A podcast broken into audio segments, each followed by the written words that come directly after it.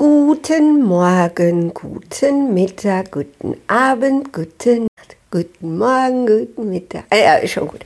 So, ich möchte euch gerne erzählen, was bei mir mal wieder Neues in dieser Woche passiert ist. Und zwar ist es etwas für mich zumindest im Moment sehr bedeutsames.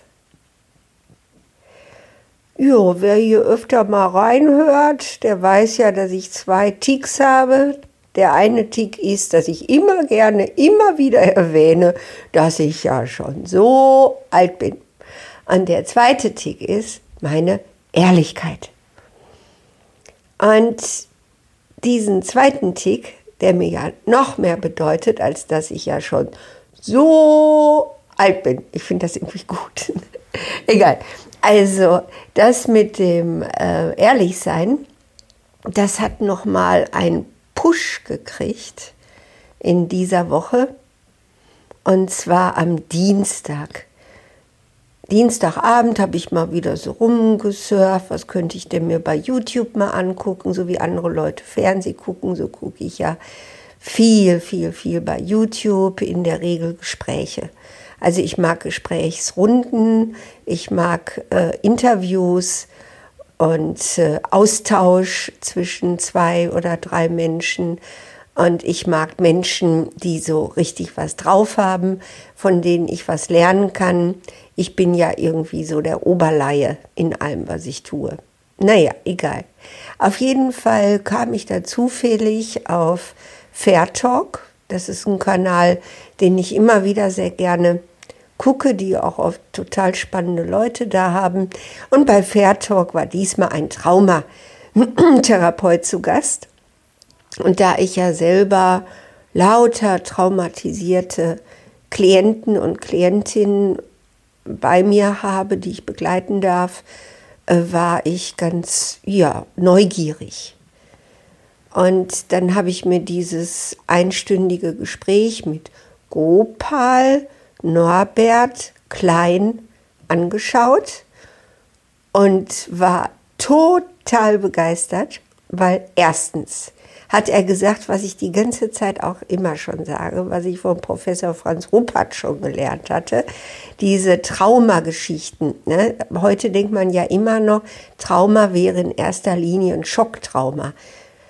Ob es jetzt ist, dass ich vergewaltigt werde, ob es jetzt ist, dass ich im Krieg irgendwie schuld bin am Tod meines Kameraden oder eines angeblichen Feindes, den ich erschossen habe oder wie auch immer, womöglich gequält und getötet habe, was weiß ich.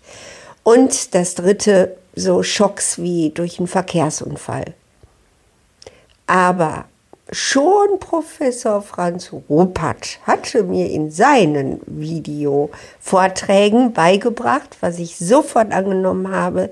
In Wirklichkeit sind die Traumen, die Traumata, die wir erleben, vor allem, ja, man kann sagen, je näher dran an der Geburt, desto gewichtiger. Und auch die, die pränatal, also in der Schwangerschaft passiert sind, sind extrem wichtig, vielleicht sogar noch wichtiger als die, die nach der Geburt sind. Also frühkindliche Traumata. Einfach nur sagen, frühkindliche Traumata. Naja, und da sitzt da nun dieser kleine süße Gopal mit seinem Strohhut in Fairtalk und erklärt auf eine sehr ernste, sehr sachliche Art und Weise das, was ich wirklich schon lange auch erfahre in meinen, in meinen Arbeiten mit meinen Leuten, dass sie durch diese frühkindlichen Schmerzen, die wir ja alle erleiden. Ich meine, mein Gott, normal, ich bin Jahrgang 59, ich bin ja so alt. Also ich bin Jahrgang 59 und als ich geboren wurde, ne, da mussten immer alle Mütter, mussten immer zum Gesundheitsamt, zur Müttersprechstunde oder wie das hieß, keine Ahnung. Auf jeden Fall ähm, haben sie da immer eingebläut bekommen, bloß nie ein Kind nachts äh, äh erhören, wenn es schreit weil erstens äh, werden die Kinder dadurch verwöhnt Und zweitens ist es für sie auch körperlich unfassbar schädlich, wenn sie aus dem gesunden, wichtigen Nachtschlaf von, sagen wir mal, 22 Uhr bis 6 Uhr morgens, wenn sie daraus eben rausgerissen werden, nur weil sie schreien. Das heißt, meine Generation ist durch und durch traumatisiert dadurch, das müsst ihr euch mal vorstellen, ne? er fühlt tiefe Not und schreit nachts und es kommt keiner. Es kommt einfach keiner. Ihr könnt Stunden schreien, es kommt keiner. Ihr könnt zehn Tage lang, jede Nacht, stundenlang schreien. Es kommt keiner. Stellt euch das mal vor im Gefängnis. Man hat ganz schreckliche Schmerzen und schreit da nachts, kein Wärter kommt. Man liegt da einfach rum. Also, ne, und das in einem Zustand, wo man noch gar nicht gelernt hat, auf diesem Planeten klarzukommen. Man schreit und schreit und schreit. Und ne, so in der Phase, in der wir eben überhaupt erstmal die Bahnen in unserem Nervensystem, in, in unserem ganzen Körper, die Bahnen bilden, wie lebt es sich auf der Erde? Ne, das sind ja die ersten Lernerfahrungen. Wie muss ich reagieren? Was steht mir an Werkzeug zur Verfügung, um hier auf dem Planeten nicht nur zu überleben, sondern auch gut zu leben? Ja, und da ist das eine der frühesten Erfahrungen. Nicht zu vergessen, dass in meiner Generation und noch viele Jahrzehnte später die Säuglinge, wenn sie auf die Welt gekommen sind, äh, von der Hebamme auf den Hintern gehauen werden. Nicht irgendwie so fröhlich, also so tätscheln, sondern wirklich geschlagen werden, damit sie schreien. Das allererste, was man erlebte, wenn man auf den Planeten kam, war eben dieser Schmerz des Geschlagenwerdens. Gewalt, Gewalterfahrung. Okay, das mit dieser Gewalterfahrung der Hebamme habe ich natürlich auch mitgemacht. Das war nicht im Krankenhaus so. Aber meine Mama, die hat mich einfach nicht schreien lassen und hat erzählt, sie hat es einfach nicht fertig gebracht. Die haben mir das war eingebläut, aber sie hat sich dann dagegen entschieden. Von daher ist mir dieser Teil der 1959 Ideologie, wie man Säuglinge am besten traumatisiert, erspart geblieben. Okay. Und ähm, was Gopal eben sehr gut in diesem Interview erklärt, ist, äh, dass dadurch, dass ja ein Säugling komplett hilflos ist und dadurch, dass er ja gar keine Lösung finden kann, wenn er friert, wenn er hungert, wenn er sich nach Wärme, nach Liebe sehnt und es kommt keiner. Wenn er eben zu, zu viel angefasst wird, zu viel eben, was weiß ich, von allen möglichen Leuten rumgereicht wird. Es kann ja ganz viel passieren, wodurch er Leid erfährt. Aber er ist völlig allem hilflos ausgesetzt. Er ist total ohnmächtig allem ausgesetzt. Er kann keine Lösung finden. Also gibt es nur zwei Möglichkeiten für ihn, Strategien zu entwickeln. Das eine ist eben der Rückzug. Okay, da ist keiner, der mir hilft. Ich ziehe mich zurück ich gehe in die Emigration oder eben ich klammere. Mama, bitte, bitte, bitte, hab mich lieb. Papa, bitte, bitte, nimm mich auf den Arm und beschütze mich. Das ist dann der Klammertyp. Klammern oder Distanz.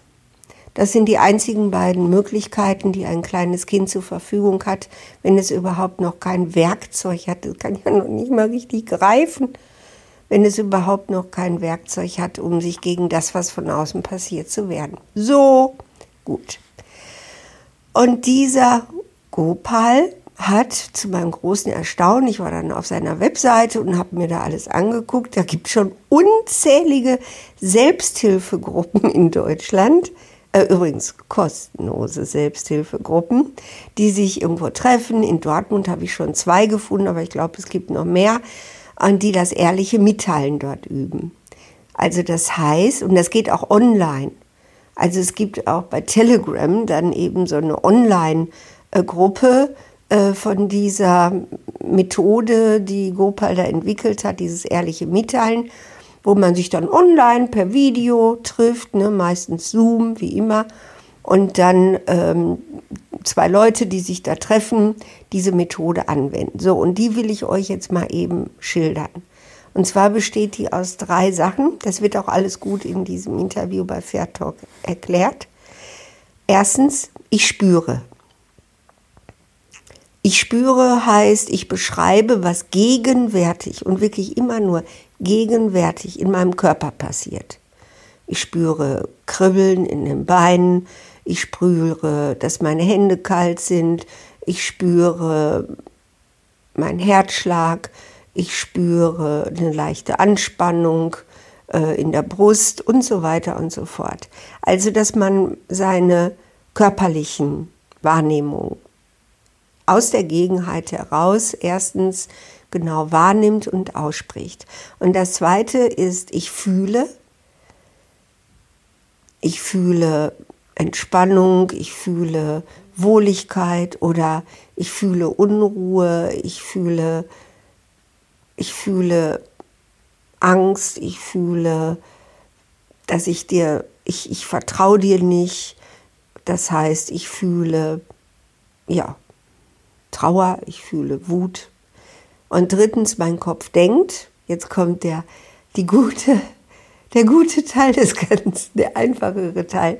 Man sagt einfach, was der eigene Kopf gegenwärtig denkt. Also nicht, ich erinnere mich, wie du schon damals oder äh, das äh, ähm, wird bestimmt irgendwie morgen alles so und so sein, sondern wirklich immer in der Gegenwart bleiben, auch was der Kopf denkt, einfach nur das auszusprechen, was man gerade in Gedanken denkt.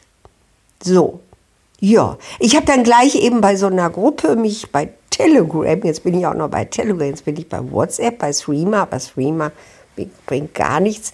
Und eben bei Telegram äh, da gibt es nämlich ganz viele dieser Gruppen und durfte schon mit dem Dortmunder, äh, ähm, ja, weiß ich nicht, ob es der Vorsitzende der Gruppe ist oder einfach jemand, der das schon sehr lange praktiziert. Wir haben dann gleich so einen Zoom-Call gemacht. Naja, der funktionierte nicht, sind wir dann zu WhatsApp-Video. Call gegangen, das ging genauso. Und erst hat er fünf Minuten lang äh, beschrieben, was er spürt, was er fühlt und was sein Kopf denkt. Und dann habe ich es zum allerersten Mal probiert. Also es war schon ein bisschen zäh, es war schon ein bisschen langweilig. Also fünf Minuten ist eine lange Zeit. Und das, was da inhaltlich passiert, ist ja erstmal, ähm, ja, ne, ich spüre leichte Unruhe, ich spüre das und das, ist ja jetzt nicht so unglaublich spannend. Oder ich fühle, ich fühle dies, ich fühle das und mein Kopf denkt. Also ähm, darum geht es, glaube ich, aber auch gar nicht, sondern es geht eben darum, sich daran zu gewöhnen, komplett ehrlich zu sein. Wirklich kein anderes Interesse zu haben, als völlig ehrlich mitzuteilen, was in diesem Moment in einem selbst vorgeht. So, und das dann hat, ich habe das also nur einmal diese fünf Minuten lang gemacht. Ich suche mir aber so eine Gruppe. Zur Not mache ich eine bei mir im Wohnzimmer, wenn es sein muss. Ich will das jetzt schon weiter üben. Naja, auf jeden Fall habe ich dann am nächsten Morgen im Beruf eine sehr, ja, wie soll ich das sagen, eine sehr desillusionierende Erfahrung gemacht und habe mir selber dabei zugehört, wie ich das ganz ehrlich ausgesprochen habe. Nur kurz in mich reingehorcht habe, wie geht's mir? Und dann mich getraut habe, und das ist mir gar nicht schwer gefallen, es ganz offen und ehrlich auszusprechen. Ich konnte nur nicht ehrlich aussprechen, was ich fühle. War es jetzt Trauer oder Wut? Im Moment wusste ich es gar nicht. Es fühlte sich irgendwie so kühl an, eben wie so Desillusionierung sich anfühlt. Und äh, da habe ich dann schon ein, zwei Stunden gebraucht. Ähm, ich bin dann auch nach Hause gefahren und habe ein, zwei Stunden gebraucht, um mitzukriegen.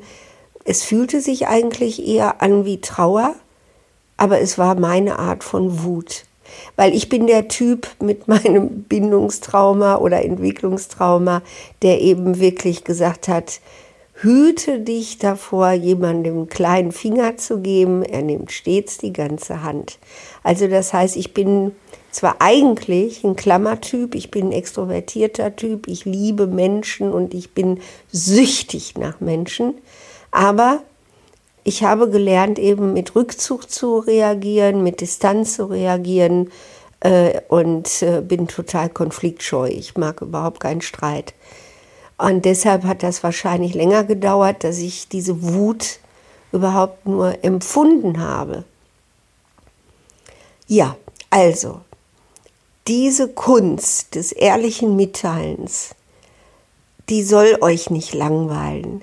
Die soll euch nicht äh, irgendwie überflüssig, lächerlich und gähn vorkommen, sondern seht es einfach wie Gymnastik an, dass ihr einfach wirklich lernt, ehrlich jemandem zu sagen, am besten natürlich dem Beziehungspartner, wenn man den einen hat, ehrlich zu sagen, was jetzt und im Moment im eigenen Körper vorgeht, in der eigenen Gefühlswelt vorgeht und was unser Kopf dazu denkt. Ja, das wollte ich heute mal erzählen. Ich finde es super, super spannend.